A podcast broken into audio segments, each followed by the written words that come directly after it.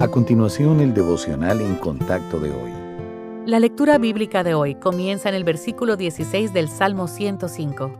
Trajo hambre sobre la tierra y quebrantó todo sustento de pan. Envió un varón delante de ellos, a José, que fue vendido por siervo. Afligieron sus pies con grillos. En cárcel fue puesta su persona.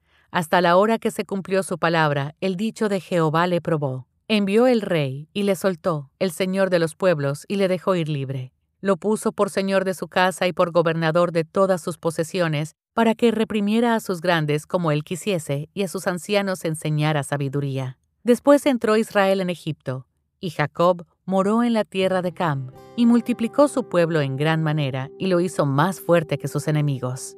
¿Alguna vez se ha adelantado al final de una historia? Porque deseaba saber cómo terminaría. Esto es lo mismo que, a menudo, anhelamos hacer en nuestra vida, sobre todo en tiempos difíciles. Queremos saber cuándo acabarán nuestros problemas, pero solo Dios conoce el futuro, así que debemos aprender a confiar en Él mientras tanto.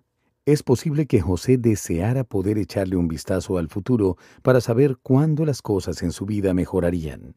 Entre el odio de sus hermanos que lo vendieron como esclavo, la ira y las mentiras de la esposa de su amo y el encarcelamiento que lo dejó languideciendo, a José le habría sido fácil perder la esperanza. Esos trece años de su vida debieron haberle parecido una eternidad. Aunque José no podía ver el futuro, el Padre Celestial estuvo con él en cada paso del camino. Y al final de tantos años de dificultades, proclamó que había aprendido que Dios lo encaminó a bien.